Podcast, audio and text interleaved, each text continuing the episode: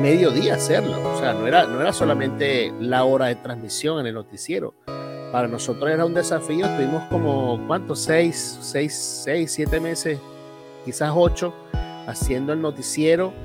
Este, para nosotros era todo un reto y nos consumía realmente medio día hacerlo, producirlo. Porque era una, una noticia acá, una noticia allá. Y, y bueno, al final siempre con, quizás con algunos contratiempos. Mi vida en lo ministerial, eh, Dios nos dio la oportunidad de conocer a dos grandes personas, al apóstol Jesús Rojas y actualmente el apóstol evangelista Ayala, en ese momento era pastor. Esta conexión luego con el, con, con el ministerio Nueva Vida. Como, como, Oye, hermoso es. A continuación, sin formato, el podcast conversaciones amenas, un tiempo diferente para estar libre de estrés.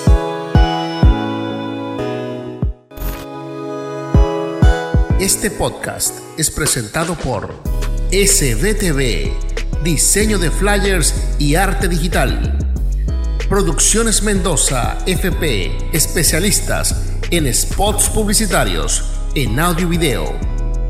Ministerio Internacional Nueva Vida www.nuevavidainternacional.org con su podcast en Spotify como Nueva Vida Contigo.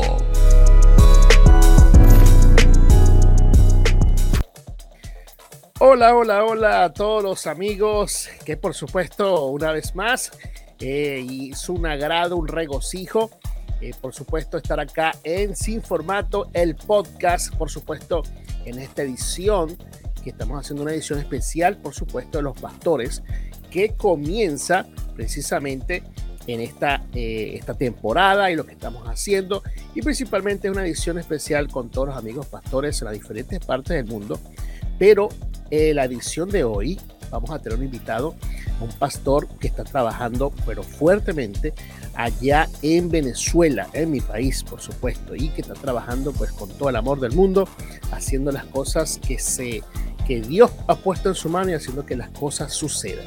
Así que mi nombre, Osmar Álvarez, gracias a todos los amigos que nos han apoyado. También le doy agradecimiento a las emisoras y los eh, canales online, canales virtuales que nos han apoyado en la retransmisión de este podcast a lo largo y ancho en diferentes partes de, acá de, América que nos han estado apoyando y también en la difusión en la radio. Así que bueno, agradecidos estamos precisamente el amigo que vamos a tener invitado es más que eh, un pastor que conozco, es un amigo que el cual trabajamos juntos eh, por muchos años y que bueno, ahora estamos trabajando también juntos eh, con la misma, eh, la misma iglesia, el mismo, el mismo amor por el Señor, por las almas, por su obra. Y bueno, precisamente quiero que ustedes lo conozcan. Bueno, está con nosotros nuestro amigo pastor Michael Girón en vivo, por supuesto, desde Cagua, Estado Aragua, Venezuela, pastor del ministerio eh, Nueva Vida en Maracay y en Cagua también. Así que bueno, le damos la, la transmisión, le damos la bienvenida Pastor Michael Girón, bienvenido a este espacio que llamamos Sin Formato el Podcast. Bienvenido, amigo. Bueno, muy buenas tardes, muy buenos días, muy buenas noches, según el horario del país donde nos puedan estar escuchando y viendo.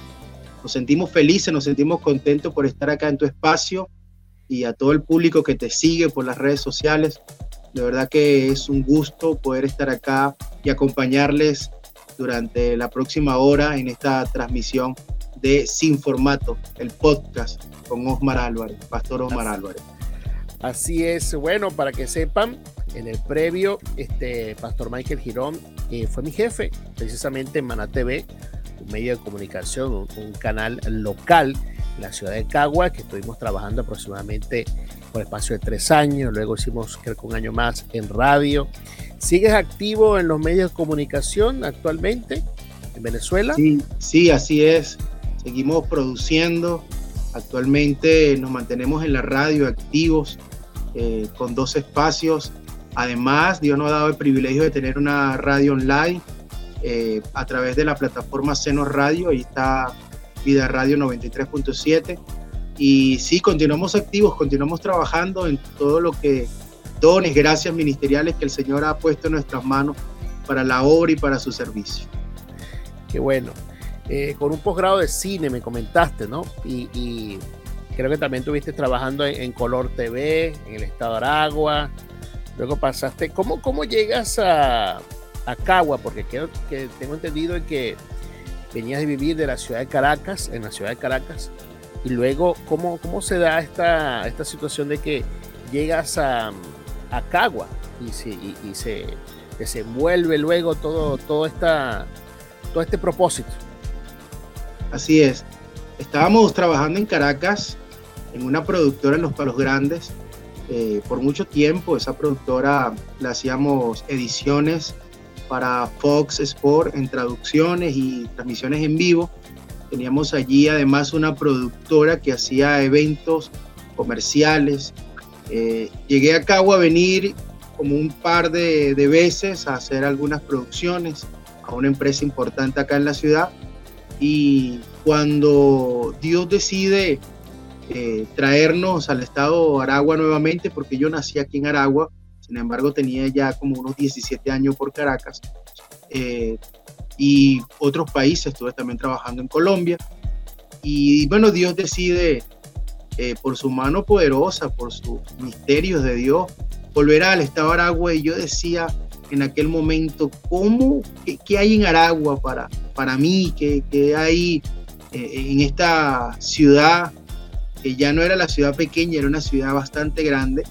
Bueno, llegamos allí a una emisora de radio y a un canal de televisión que funcionaba en el momento, Color eh, TV y Color 99.5. ¿En aquel momento era, de, la parte privada o, o era del Estado ya?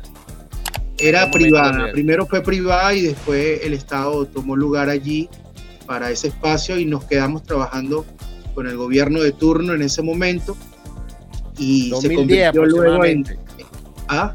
2010, 2011 aproximadamente, más o menos. Aproximadamente, sí, esa, en esa temporada llegamos acá y aparte de eso, con expectativas de trabajar, eh, recuerdo que tenía un amigo acá en la ciudad de Cagua, Leo Aray, un locutor. Hicimos juntos el curso de locución en, en Caracas y nos graduamos allí en ese curso de locución de la Universidad Central y él estaba aquí en una emisora llamada eh, del dial 97.3, 97.7, por ahí está, este, que funcionaba en el Centro Comercial Multicentro Cagua.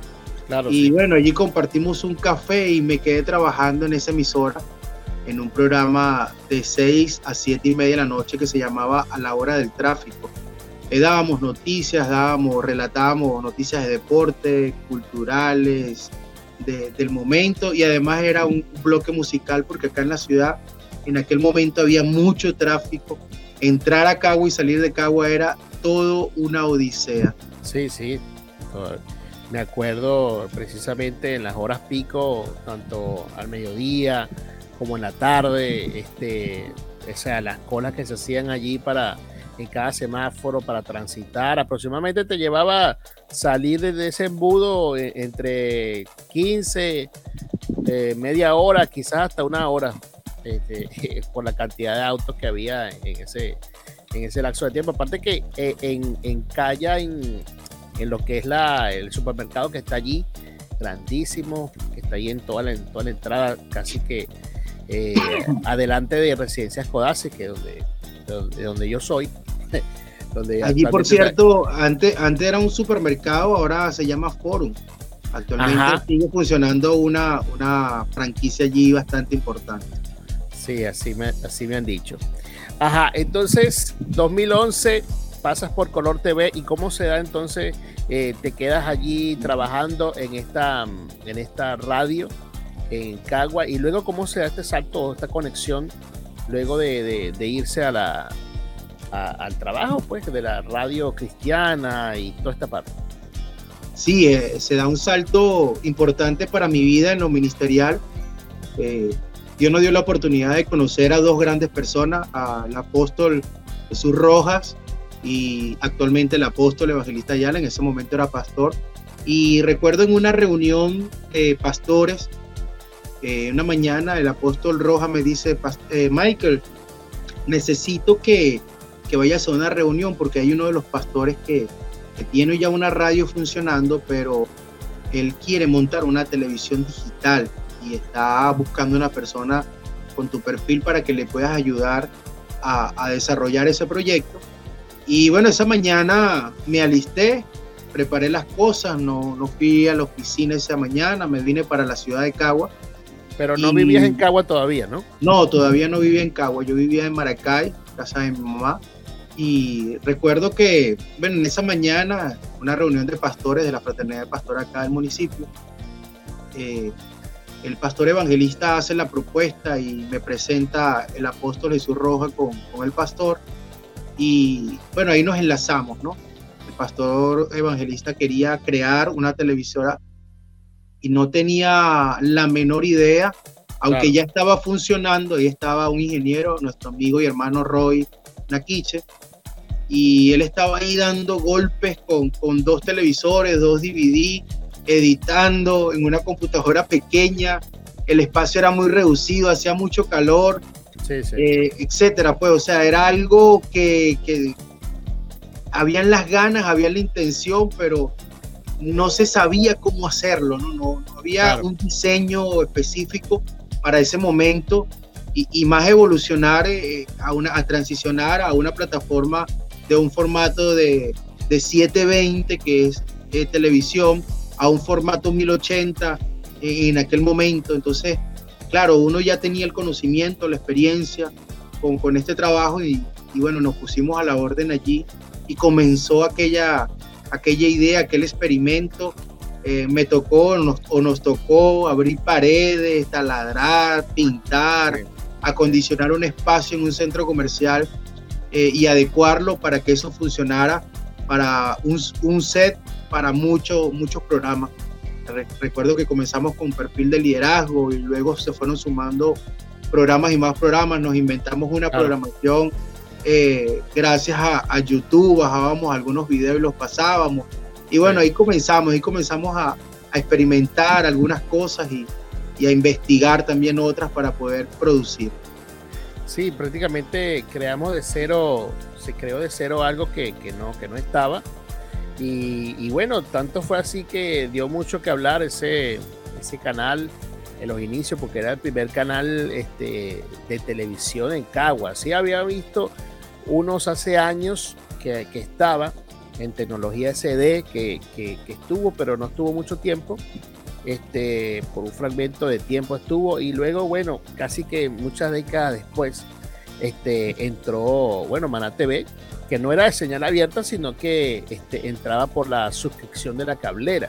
Que eso también fue una, un, un, gran, un gran salto y un gran soporte, apoyo, porque o sea, el canal tenía cabida y con una producción local que se hacía este, y donde tenía cabida todos los suscriptores principalmente porque eran los que, los que, los que recibían pues la señal. Y bueno, fue bastante bonito toda esa experiencia eh, vivirla.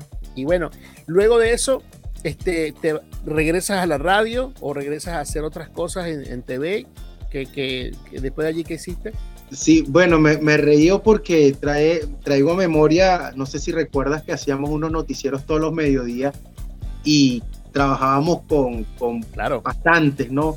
Lográbamos sí, sí, sí. sacar adelante ese proyecto. Era un, todo un desafío, el encuadre de cámara, el chroma key, las maquetas en chroma key para que todo funcionara, el teleprompter.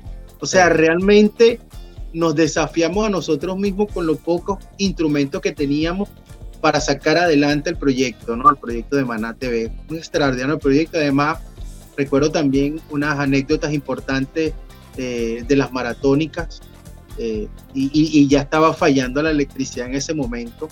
Sí. Sin embargo, veíamos el respaldo de Dios cuando iniciábamos la maratónica y, y lográbamos culminarla con éxito. Claro bueno, después sí. de allí, después de allí me fui a, a Villa de Cura, ¿no? Eh, recuerdo que había una persona ya que necesitaba algunos proyectos de radio. Eh, la, a, yo vi una iglesia cuadrangular allá que también le prestamos el apoyo audiovisual en producciones y fotografía. Y, y bueno, no, no, nos hemos detenido, ¿no? En ese, en ese andar, en ese producir. Y siempre eh, hubo un desafío tras otro. Luego nos volvimos a Cagua con un proyecto. De allí nace una empresa de telecomunicaciones llamada Winnex. El ingeniero Hernán Valera y mi persona creamos esta empresa y de allí nacieron dos radios más en la ciudad de Cagua cristianas.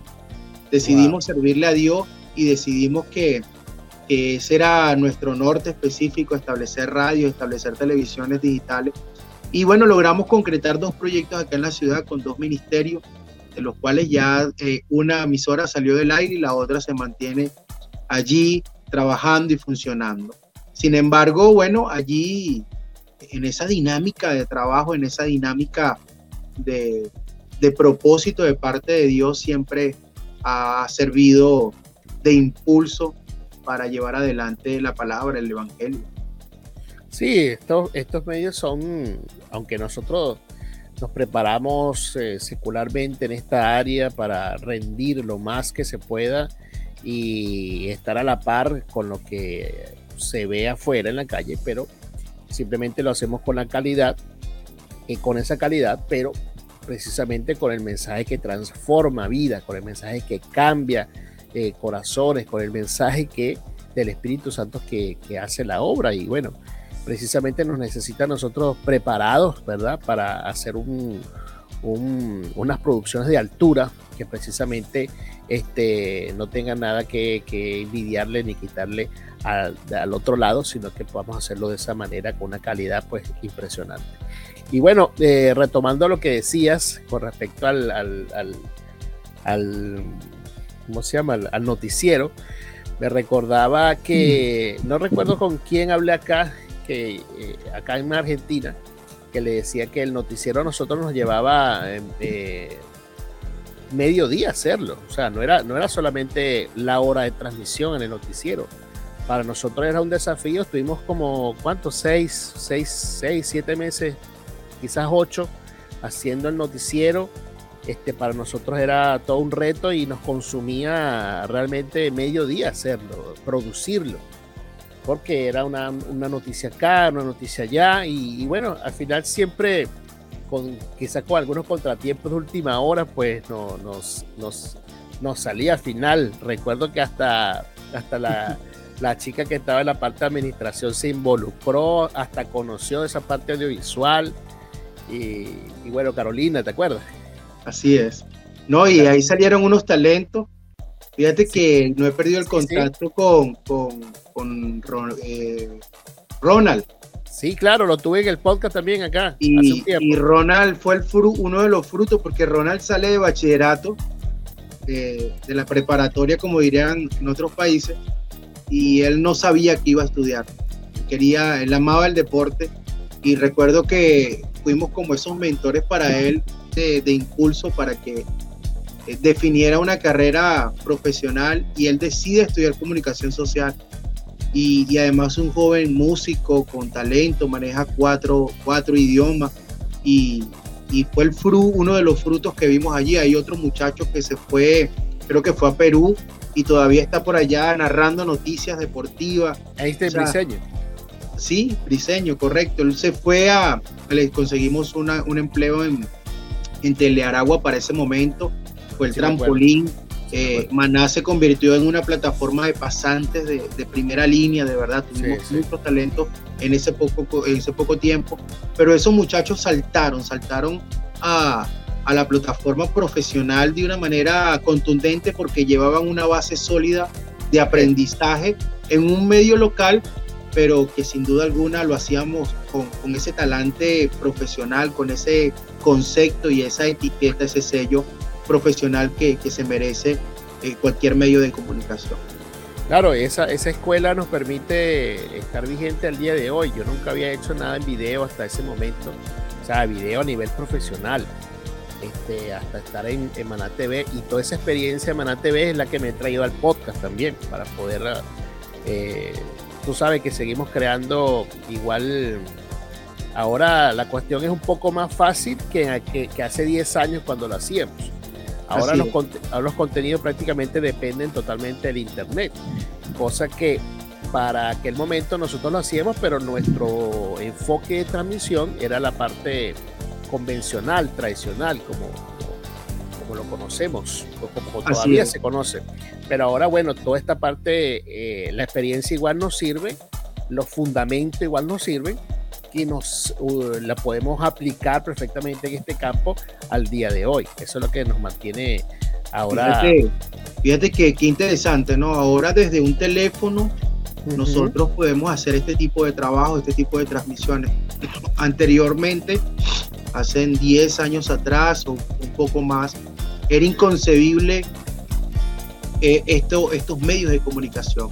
Ahora cualquier persona puede usarlo, puede crear un ambiente artificial o natural. Fíjate, yo estoy en un ambiente natural acá en la casa, en el patio de la casa, y estamos transmitiendo de manera orgánica, de manera directa, nos estamos conectando a través de una plataforma que antes no existía. Todas estas cosas antes no existían y que era bastante engorroso, ¿no? Hacerlo. Ahora no, ahora tenemos unas cámaras muy pequeñas en unos dispositivos que nos permiten transmitir con buena calidad y llegar a las naciones, ¿no? Y mira qué importante cómo, cómo el uso de una herramienta y vaya la motivación a aquellas personas que nos escuchan eh, las herramientas, sabiéndolas usar, son un potencial hoy para, para transformar una vida, para llevar un mensaje claro, conciso, contundente, al punto a veces de hacerse viral y famoso, porque eh, pudo catalizar, pudo concretar una buena idea y transmitirla y es de gran impacto para aquel que la, que la recibe. Sí, le comentaba a un amigo precisamente que ahora no hay excusa con el aprendizaje, ¿no? No tenemos ninguna limitante con, a la hora de aprender. Cuando no, yo me sumergí en este mundo de las comunicaciones, casi que por, por carambola, este, y por llamado de Dios, más por llamado de Dios que por carambola. Este, recuerdo por allí en 2005, aprendiendo a usar un, a grabar y editar, entonces tenía que leerme unos PDF eh, de 800 páginas, que casi todo estaba en inglés, esos software. Y con todo y eso, bueno, aprendimos como lo, hicimos en el que era nuestro día a día y no teníamos otra alternativa que aprenderlo, sí o sí, y sacarle el provecho. Entonces, bueno, así y, y, después ahora ver la evolución de que todo eso que se pudo leer, que se pudo revisar, que se pudo investigar, está ahora tan resumido. Este podcast es presentado por SBTV, diseño de flyers y arte digital. Producciones Mendoza, FP, especialistas en spots publicitarios, en audio y video. Ministerio Internacional Nueva Vida, www.nuevavidainternacional.org, con su podcast en Spotify como Nueva Vida Contigo.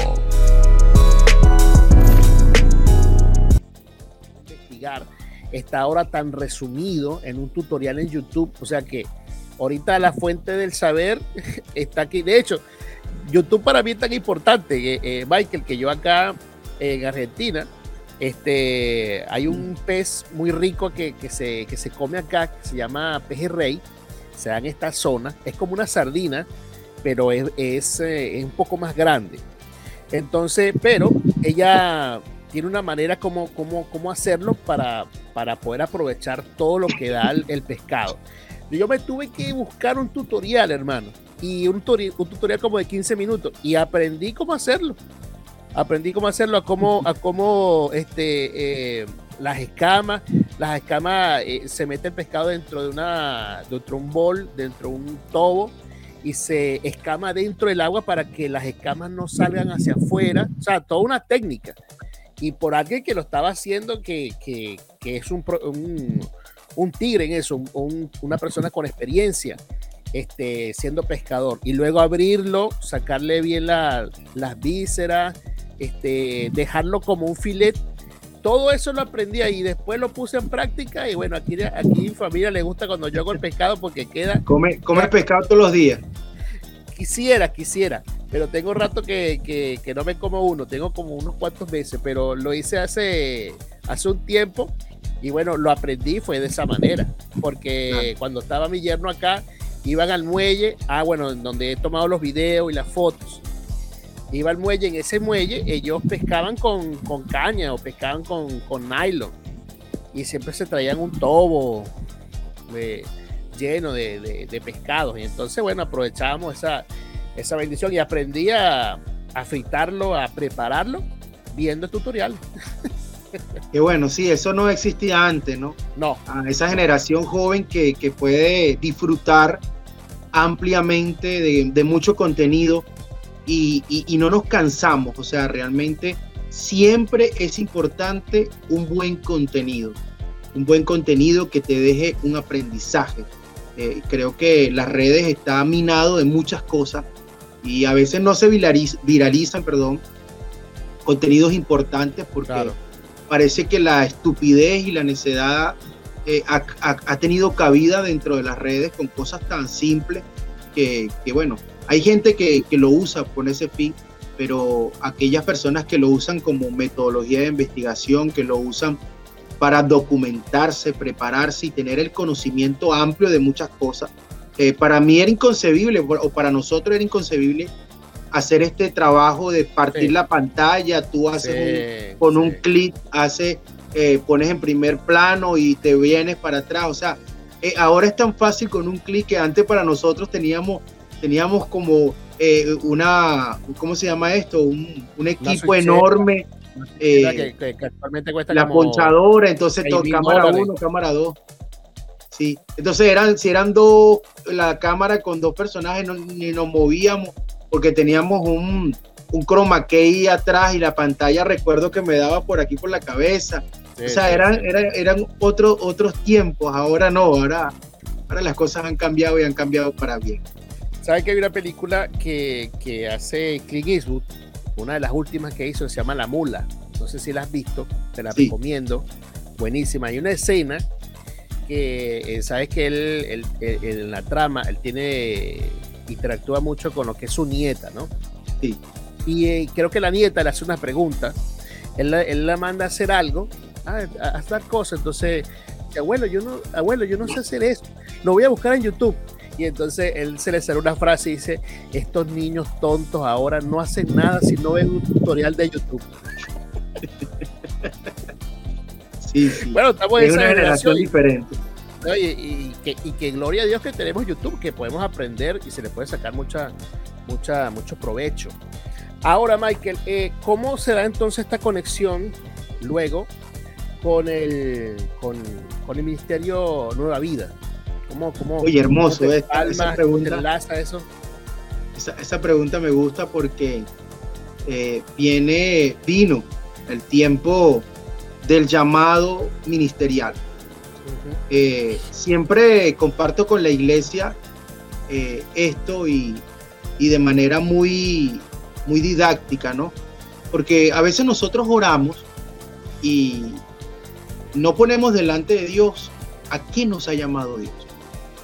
Muchas personas eh, ya creen que son evangelistas, que son pastores, que son maestros. Y, y bueno, primero mi formación recuerdo que en la iglesia cuadrangular acá en la ciudad de Cagua, eh, yo daba clases en el, instituto de discipulado y ese fue el primer llamado ministerial a, enseñar la palabra, a ser maestro. Y comencé, comenzó en mí una pasión tremenda por, por investigar, por meterme en la Biblia, porque cada semana era un desafío, era una clase nueva, era una administración nueva. Ahora, en ese, en ese tiempo yo comencé a preguntarle a Dios. De hecho, nos preparamos en el Seminario Teológico Cuadrangular y logramos sacar el TCU y quedó pendiente eh, el tema de la licenciatura, pero luego logré especializarme con el Instituto Alfa y Omega, sacamos la licenciatura en teología. Entonces, fíjate que yo empecé a preguntar y a indagar delante de Dios cuál era mi llamado ministerial a qué Dios me había, me había traído aquí en la tierra, a producir televisión, a producir radio, a, ser maestro, a ser evangelista. Y yo suponía que, que yo iba a ser evangelista porque para mí los medios de comunicación era muy fácil trabajarlo, dominarlo. Recuerdo que la primera maratónica asumimos la responsabilidad de la dirección y, bueno, salió bien. Entonces, e, en ese devenir uno, uno empieza a indagar delante de Dios y uno se da cuenta que yo no tenía un llamado pastoral. Cuando Dios me da la palabra, Dios me da la revelación y me dice que yo voy a ser pastor, yo comencé, hermanos, a, a trabajar hacia adentro. Yo le empecé a hablar con Dios y le decía, bueno, Señor, tú vas a tener que cambiar mi corazón porque a mí me cuesta muchísimo amar a las personas, a mí me cuesta muchísimo tratar eh, y, lidiar con algunas cosas de las personas y no tenía ese llamado, esa, esa unción pastoral, perdón. Claro. El llamado estaba allí, pero la unción, la gracia ministerial no estaba. Entonces tocó orar, tocó doblar rodillas, tocó morir al viejo hombre por completo en un 101% para que Dios pudiera tratar con el corazón de, de, Michael que pretendía eh, alcanzar ese llamado ministerial pastoral de manera exitosa. Y así fue, comencé a trabajar en eso. El seminario, ahí estuve en el seminario teológico, ahí estuve preparándome.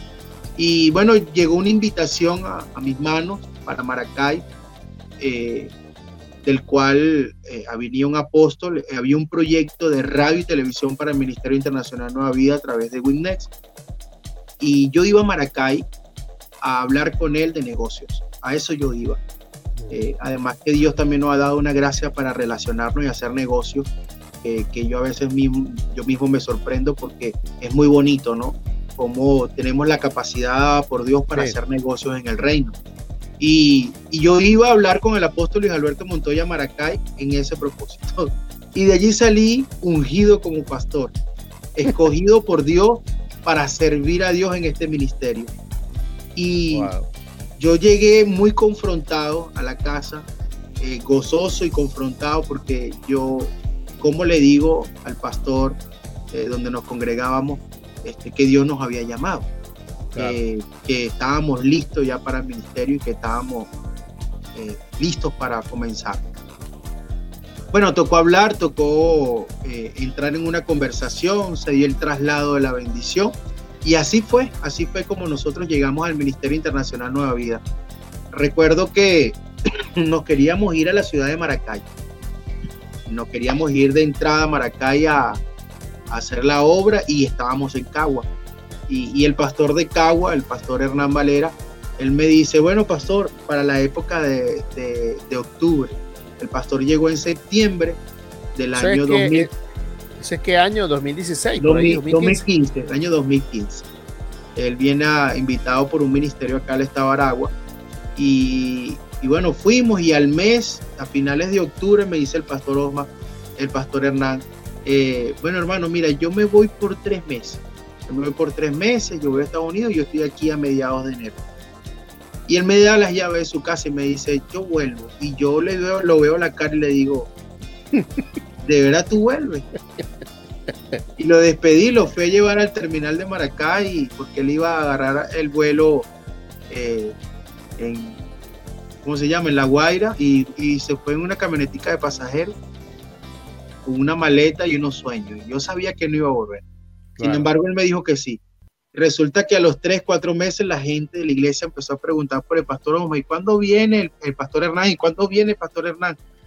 Eh, pues bueno, han pasado ya siete años y, unos cuantos meses y entendimos de parte de Dios que era pastorear acá en la ciudad, pastorear acá en Cagua, levantar una obra de cero. Aquí no había una silla, aquí no había un micrófono, aquí no había eh, sino tres familias consolidadas. Y a la final una de las familias me dijo, mire pastor, le entrego la finanza a la iglesia porque nosotros nos vamos para Europa, nos vamos para Italia. Y yo dije, wow, dos familias nos quedamos. Eh, y de esas dos familias, a los tres meses después, eh, el hermano me dice, mire, pastor, yo le tengo una noticia, yo me tengo que ir a Barinas porque yo estoy construyendo una casa en Barinas, ya la casa la terminé y yo me voy con mi esposa para Barinas. Ahí es eh, donde sale, de ahí donde nace fue papá Nueva, Vida Barinas, ¿no? ¿Ah? De ahí donde nace Nueva Vida Barinas. No, no, Venezuela nace con cuatro iglesias. Cagua, Maracay, eh, que lo representábamos mi esposo y yo, eh, Barinas y Mérida. Ahí estábamos los cuatro pastores reunidos en ese lugar, en, Maracay, en esa, en esa conferencia. Y, nacen ese día, ese día 9 de septiembre, ah. nacen cuatro iglesias, cuatro pastores escogidos al azar por cosas de Dios.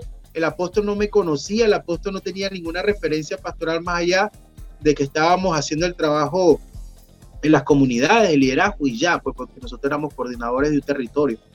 Y, y así, así Dios nos escogió, así Dios, así Dios lo hizo de una manera sencilla, práctica y, estábamos dispuestos, y esto es lo más importante. Cuando una persona está dispuesta, tiene el corazón listo para servir a Dios, Dios lo usa como un instrumento, como un vaso de honra y dice, vamos, contigo lo voy a hacer. Excelente, excelente. Y entonces eh, en ese momento nacen, oye, no sabía esa historia. Qué bueno que lo estoy sabiendo de parte, de parte tuya, que estuviste como, como protagonista ese día, este, por todo lo que viviste, ¿no? Eh, nace entonces Nueva Vida Barinas, también nace Nueva Vida Mérida también. ¿Cómo se llama el pastor que está, que está en Mérida? Sí, el pastor Josué Lobo en Mérida, el pastor Alexi Venega está en Barinas, el pastor Hernán Valera estaba en Cagua y el pastor Michael tenía sueños y anhelos de irse a Maracay a abrir. Wow, qué tremendo, ¿no? Entonces se conjugan todas estas cosas aquí. Y bueno, eh, ese entonces es, el año de fundación de, de, de las tres iglesias, ¿no? Sí, entonces fíjate, yo, yo estaba en, porque hay una anécdota adicional, nosotros fuimos a Maracay, mi esposa y yo, eh, yo iba a esa conferencia, pero mi esposa iba a Farmatodo, una, una red de, de, ventas de productos, porque era difícil conseguir un champú, una crema dental y un jabón en Cabo. Una, época de crisis profunda en el país. No habían alimentos, estaba escaseando un montón de cosas. Mm. Y, mi esposa y yo fuimos al, al farmatodo que está en las Delicias, porque la reunión era en la, la, alcaldía del municipio Girardot.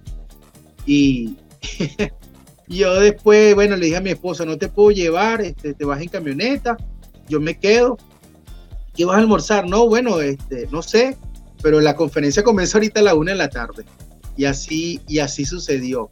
Eh, fue algo extraordinario como Dios hizo y empezamos de cero. O sea, aquí de verdad no había absolutamente nada, ni siquiera la forma de iglesia. Era un grupo de conexión que se sentaban, oraban, compartían una porción de la palabra, recogían una ofrenda y se iban a su casa los hermanos.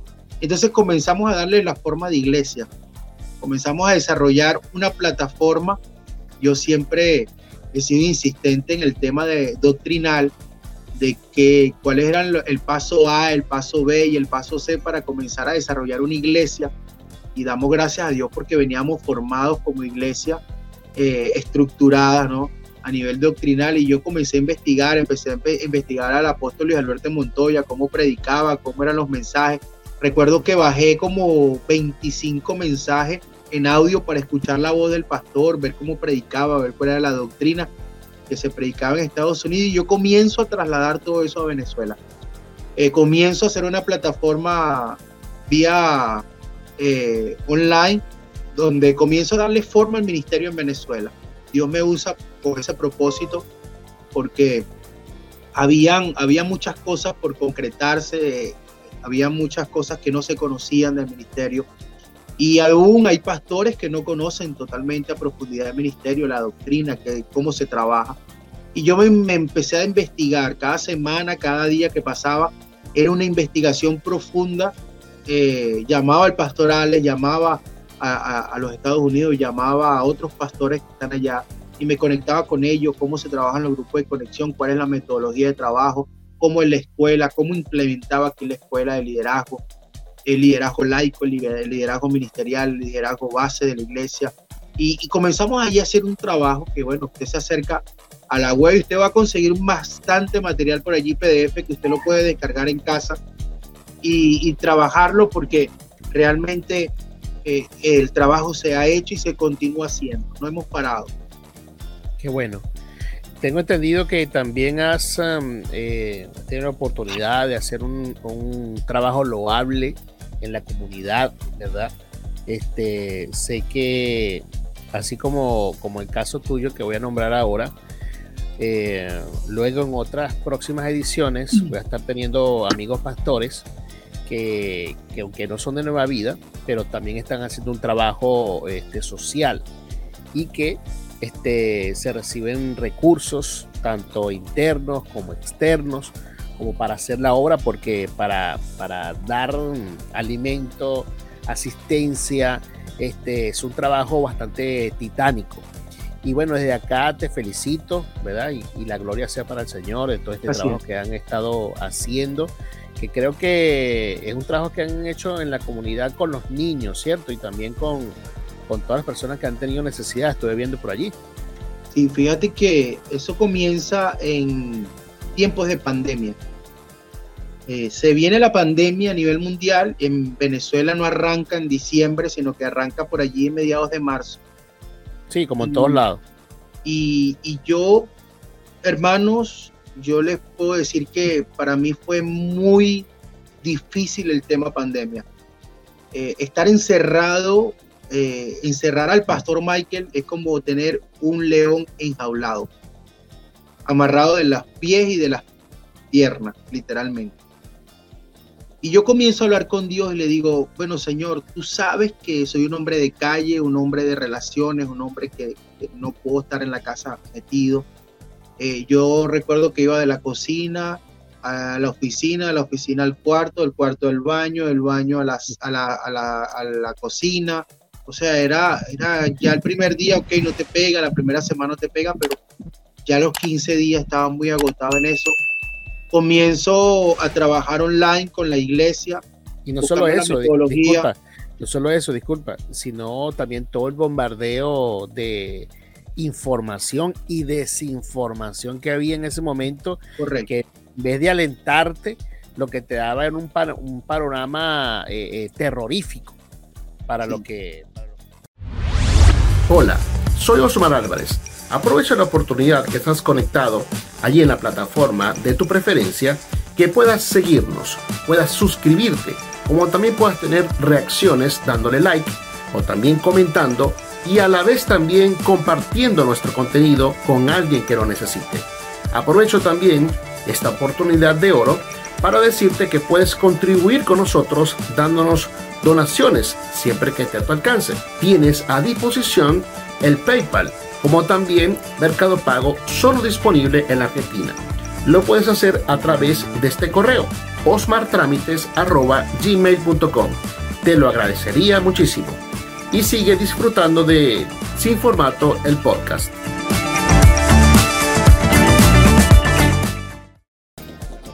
para lo que se estaba viviendo en ese momento. Sí, entonces fue muy desafiante para mí como persona, como pastor, porque uno está acostumbrado a, trabajar con la gente, a ir con la gente, a meternos en los barrios. Yo estoy metido acá en los barrios 24/7, ¿no?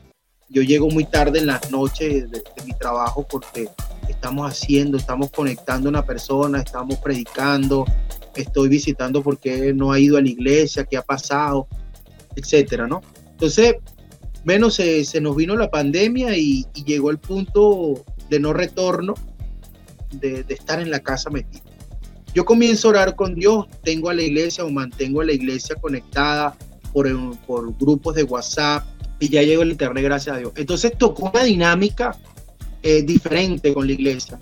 Esto, bueno, pasa a escala mundial. Eh, comienzo a ver a otros pastores la metodología de trabajo por las redes. Eh, nos inventamos un formato también para las redes.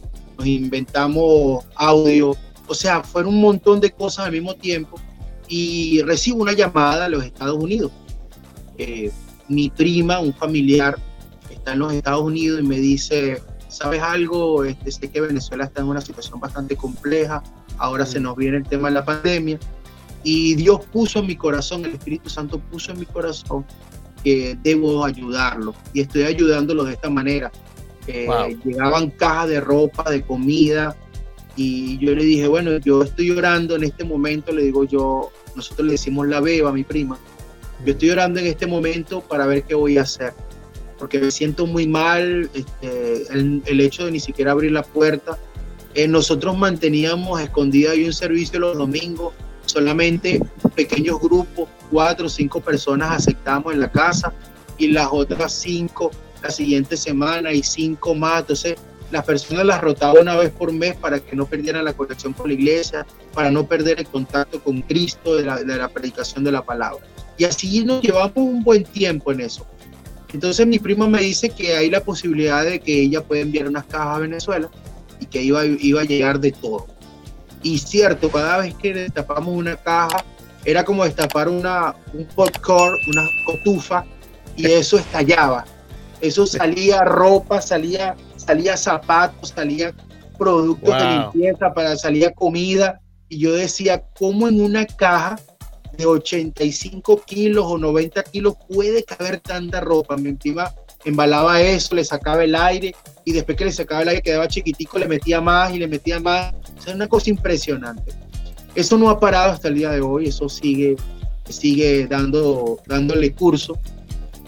Y, bueno, comenzamos a, a, seleccionar la ropa. Yo no tengo vehículo acá en la ciudad y yo le digo a Dios, bueno, ¿y ahora qué hago con toda esta ropa? Recuerdo que ese momento me dieron tres cajas, no me dieron ni una ni dos, sino tres. Y eso había ropa en la sala, había ropa en los muebles, había ropa en los cuartos, había ropa en la mesa, había ropa, hermano, y por todos lados. Y uno decía, bueno, ¿y qué voy a hacer yo con tantas cosas? Eh, algunas cosas me las quedé para mí. Yo le dije a mi primo, mira, me quedé este par de zapatos, ah, bueno, agárratelo. Me quedé este saco, ah, bueno, agárratelo. Pero el resto había que entregarlo. Claro. Y agarro el carrito con el que hacemos mercado y lo lleno. Y mi esposa lleva un bolso por aquí, yo llevo otro bolso por aquí y nos fuimos a la calle. Las calles vacías y nos metimos al barrio.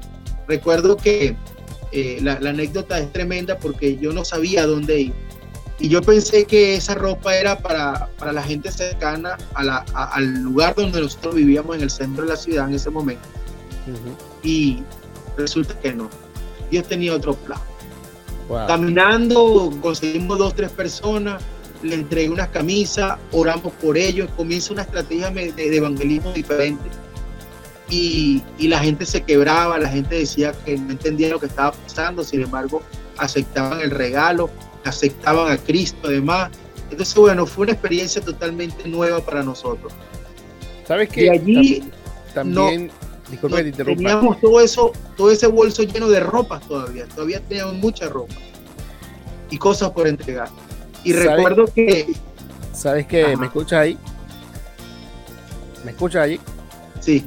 Ah, que te decía que en el, en el caso de, estos países, por ejemplo acá en, Argentina, es muy, es bastante común que la gente se vista y compre este, con ropa de segunda mano. Es bastante común. Y la ropa de segunda mano, eh, eh, incluso alguna que está en muy buen estado. Eh, tanto zapatos como también, este, o sea que eso es, es, de curso normal en estos países.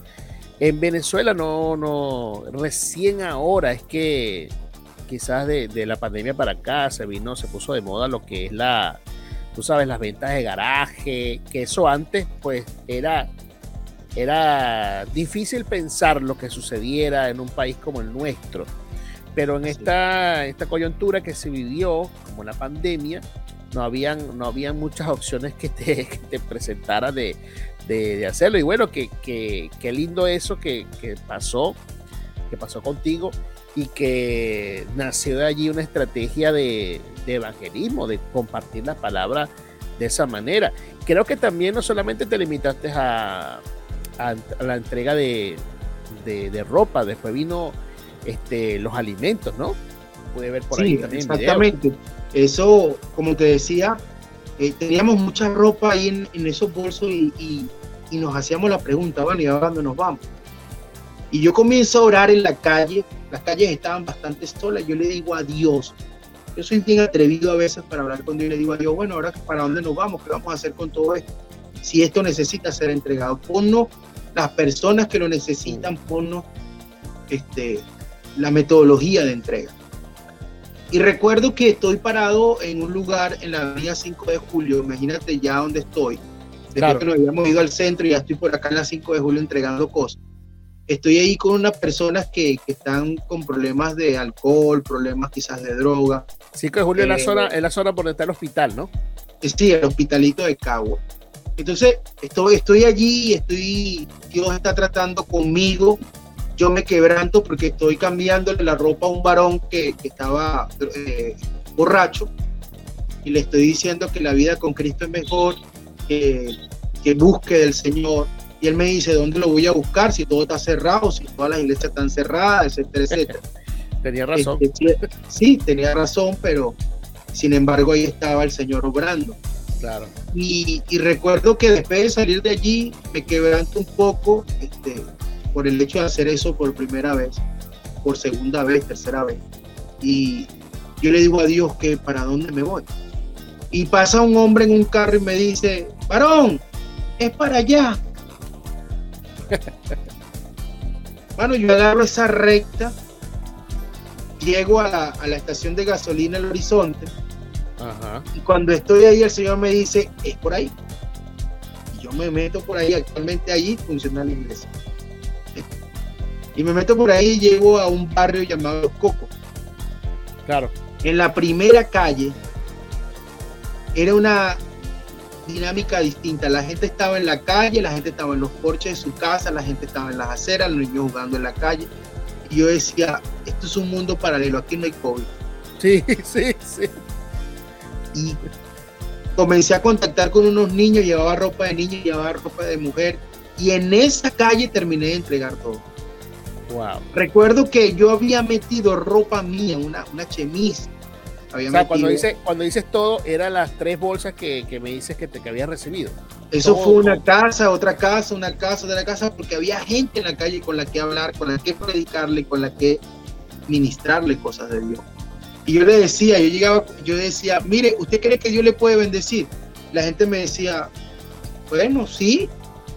Bueno, llegó una bendición para usted y sacaba una prenda, si era mujer o si era hombre. Y la gente decía, pero para mí, usted me va a regalar eso para mí. Porque tú ciertamente dices, la cultura venezolana era una cultura de, de gastar, una cultura de malgastar quizás en cosas. No, y la gente comenzó a afectar.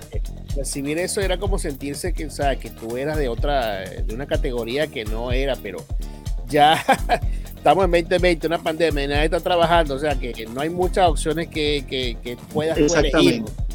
Entonces comenzó la gente a ser transformada por eso que ocurrió. Y recuerdo que, que, bueno, en esa calle al final yo había metido una polo, una chemise, una franela mía, y era la que me quedaba y pasa un varón, pasa un varón, y yo le digo, mira, varón, ¿tú crees que Dios te puede bendecir? Y me dice, claro que sí, era un hombre de Dios. Y le digo, bueno, tengo un regalo de Dios para ti, le entrego la, la prenda. Y él se, me ve así, él viene, es un albañil, viene de trabajar, todo lleno de cemento. Y me dice, oye, me da un abrazo, yo le doy un abrazo. Y me dice, yo quiero que tú vayas a mi casa. Wow. Y ores por mi esposa esa familia era cristiana. Y yo le digo, ¿y es ahorita? Me dice, si puedes ahorita, vámonos, pues me voy para allá. Su esposa estaba de bastante delicada de salud y oramos, ministramos sanidad sobre el cuerpo de aquella mujer y aquella mujer a la semana comienza a levantarse. Las cosas comienzan a cambiar para esa familia. Y ese varón me dice, ¿sabe algo? ¿Usted es pastor? Y yo digo, sí. Bueno, las puertas de mi casa están abiertas para que usted predique la palabra. Imagínate. Entonces allí nace el primer grupo de conexión en pandemia. Tremendo. Esa conexión fue vital para conectarnos con esa comunidad, ese barrio. Y allí comenzamos nosotros a hacer un trabajo no solamente de predicación la palabra, porque era todos los días, había una demanda de Dios en ese tiempo, en ese barrio, de todos los días. Entonces comenzamos a abrir un servicio a las 5 de la tarde yo me venía de mi casa, me traía ropa, entonces invitaba a la gente, le daba ropa, le predicaba la palabra y se iban contentos y felices para su casa. Nos tardábamos 10, 15 minutos, ministraba y bueno, aquí tengo un regalo para usted y te venir mañana. Sí, y mañana voy a traer a mi hermana y mañana voy a traer a mi hermanito. Y entonces, bueno, traiga lo que algo le va a dar Dios. Y ciertamente en la casa había cualquier cantidad de ropa y comenzamos a salir de aquellas cosas y predicar la palabra. Eh, el punto es que después que salimos de la ropa llega comida, llega alimento.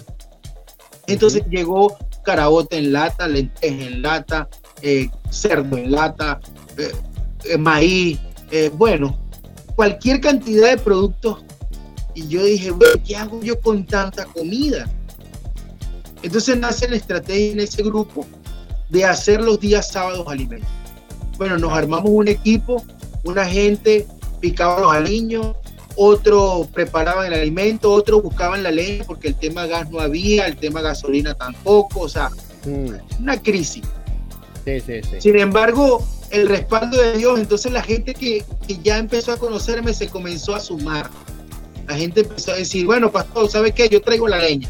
Y el otro está ahí, yo te pongo la olla. Y bueno, aquí está el agua, aquí está la sal, aquí están los niños. Hermano, esto fue una bendición. Tremendo. Que no se ha detenido, o sea, cada semana es una experiencia nueva, cada semana, cada sábado es una experiencia conectada con la gente, con los niños. Eh, nace una iglesia de niños en el tiempo de pandemia. Los niños le, tuvimos que hacer un servicio aparte los días sábados porque ellos querían recibir la palabra de una manera diferente. Entonces nacen las películas para niños, nacen las reflexiones para niños. Ya hoy día tenemos niños predicando en la iglesia y lo escucho y son predicadores mejor que yo, eh, en el sentido de que se aprenden un tema y lo predican con excelencia. Y, bueno, así ha venido naciendo y, levantándose la iglesia en este tiempo. Wow, qué tremendo. Me impacta este, en mi corazón todo lo que, lo que dice porque sé que que, debe ser, yo, yo viví un fragmento de tiempo haciendo eso, pero no en medio de una crisis como la pandemia, ¿no? que se agudizaron más cosas de las que, de las que ya estaban.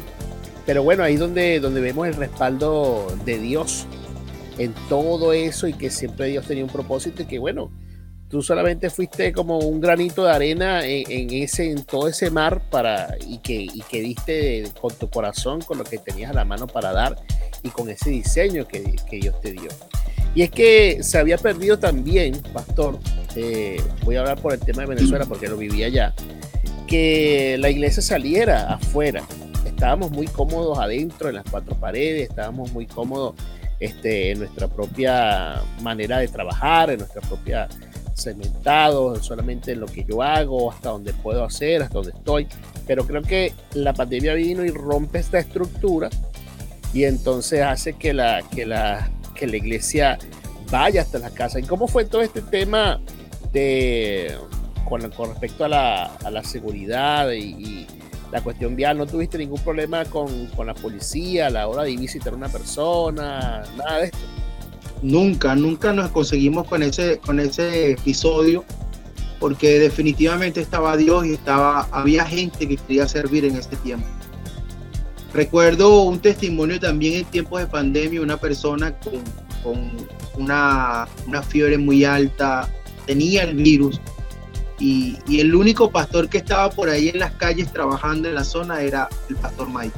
Así me di a conocer en Los Cocos, en Tamborito, en Manuelita, en, Salvador Allende, en Jesús de Nazaret, en todos esos sectores, Guillén 1, Guillén en todos esos sectores me di a conocer porque la gente, comencé a orar por la gente que tenía fiebre.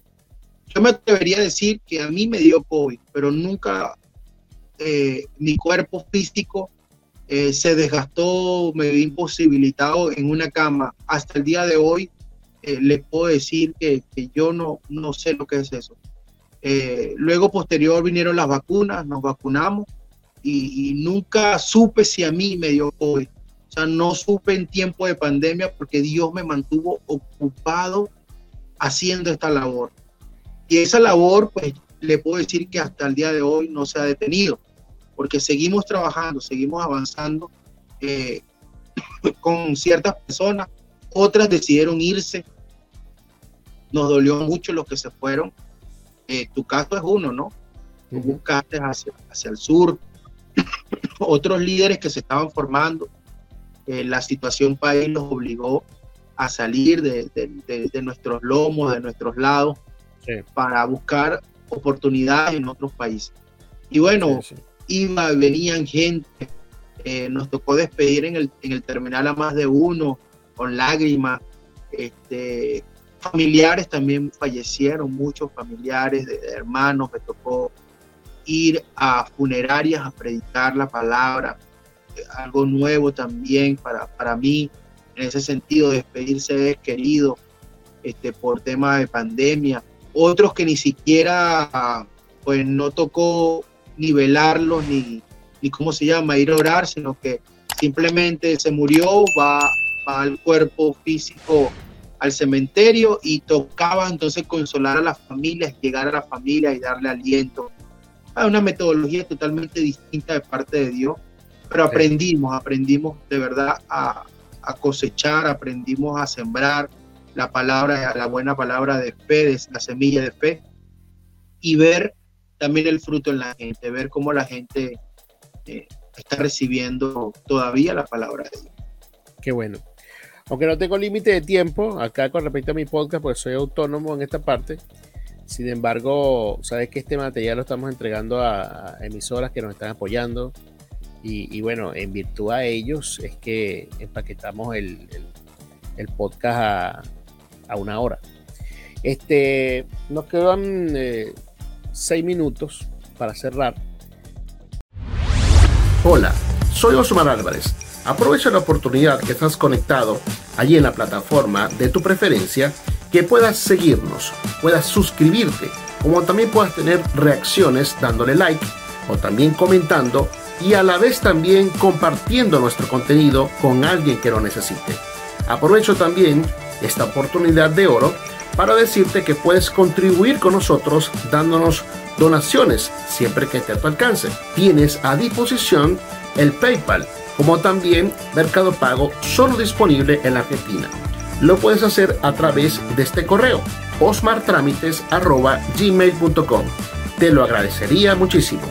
Y sigue disfrutando de Sin Formato el podcast.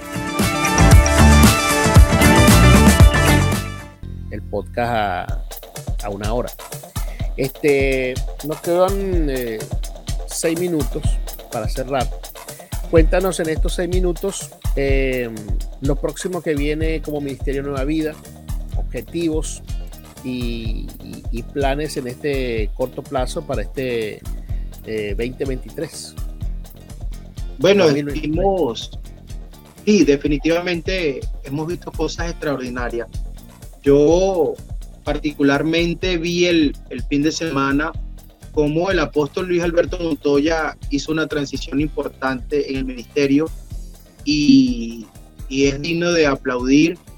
Lágrimas también corrieron por mis ojos en, ciertos momentos ver el testimonio completo del apóstol y, ver que hay una disposición al crecimiento familiar y ministerial. Eh, siempre, cada año trae nuevos desafíos, ¿no? Cada año siempre el pastor Michael está a la expectativa de lo que Dios quiere hacer y de lo que Dios quiere perfeccionar dentro de lo que venimos haciendo. Compartí el martes con el liderazgo de la iglesia precisamente eso.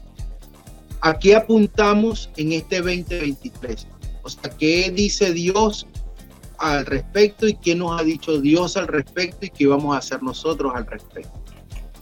Entendemos que estamos viviendo una, una situación difícil a nivel mundial, eh, guerras en algunos lugares, eh, desacuerdos en otros lugares y viene, se, se, siente que viene una transformación en el mundo donde cosas van a suceder y nosotros como iglesia, ¿cómo vamos a estar preparados ante lo que va a acontecer?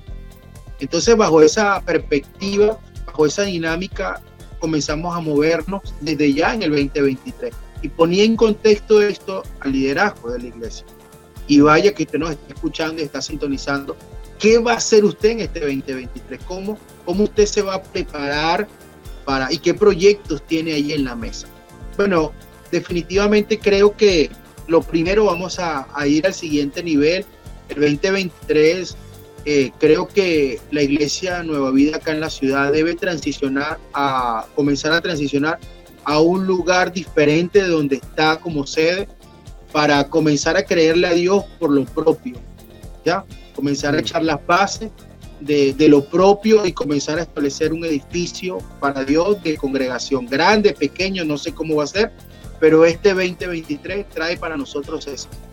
Eh, número dos, eh, vamos a comenzar a hacer un trabajo muy parecido a, tu podcast, donde quiero hacer algunas clases eh, doctrinales en vivo, donde la gente pueda compartir de lo que hacemos, porque he recibido muchos comentarios por el blog de, de, gente que hace invitaciones o quiere hacer invitaciones ya no presenciales por tema pasaporte, por tema eh, gastos operativos, etcétera, hoteles.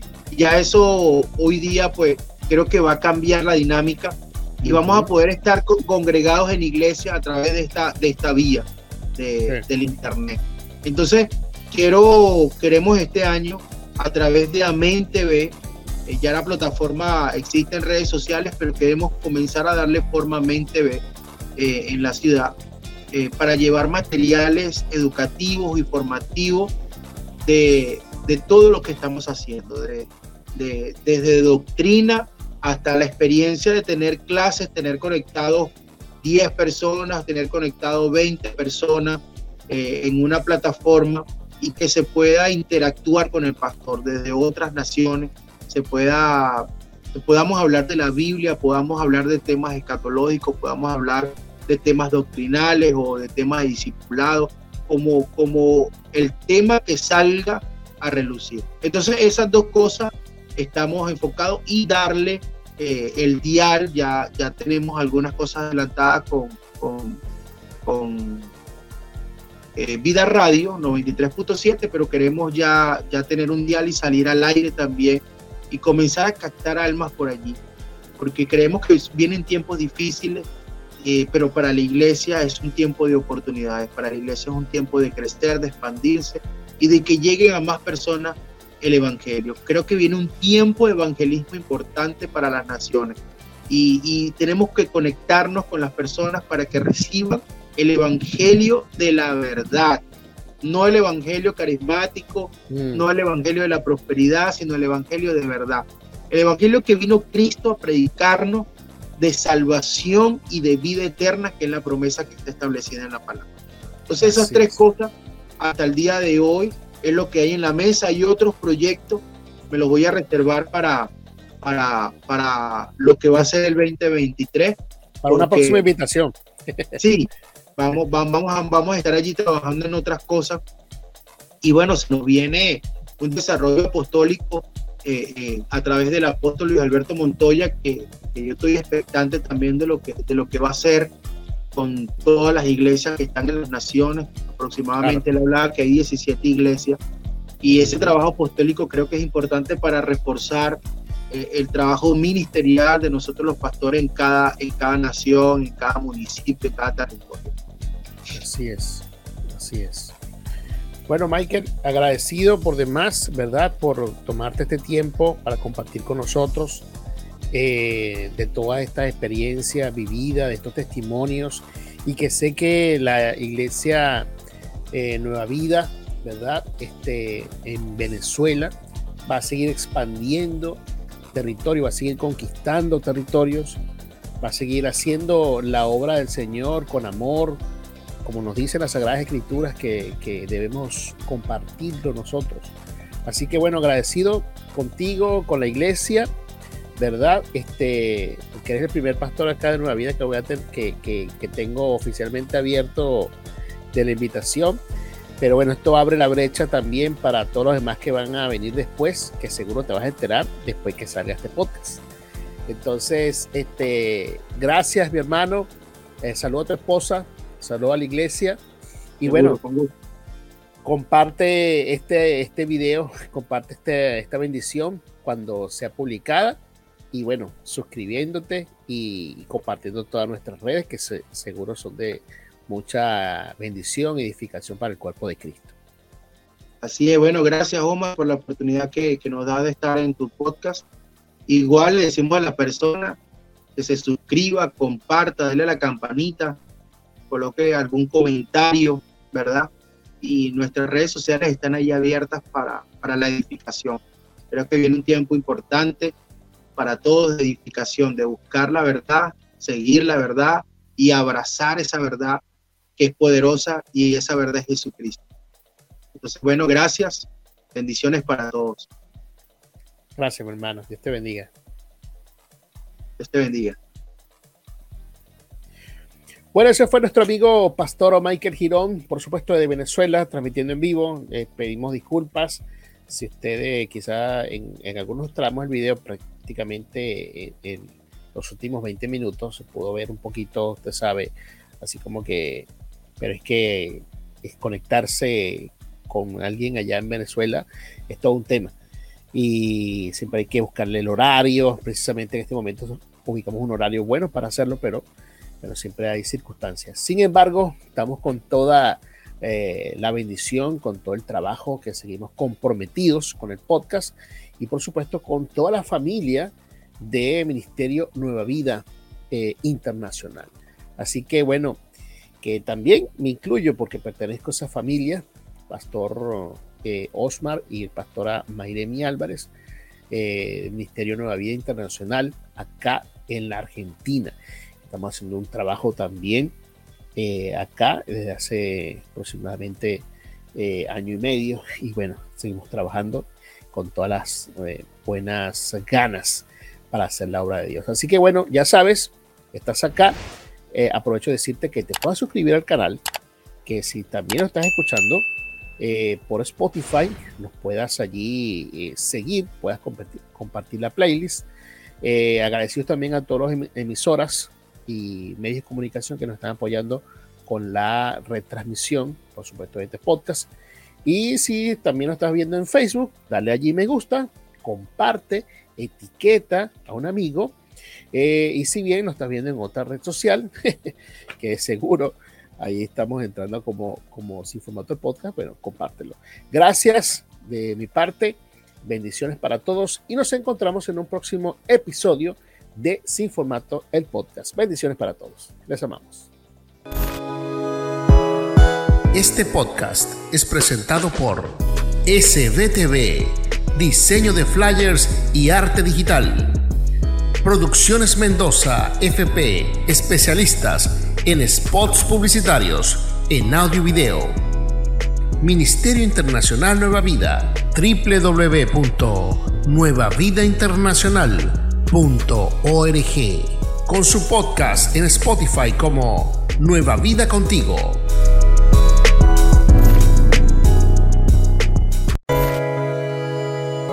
Y esto fue Sin Formato, el podcast. Nos conectamos en una próxima oportunidad.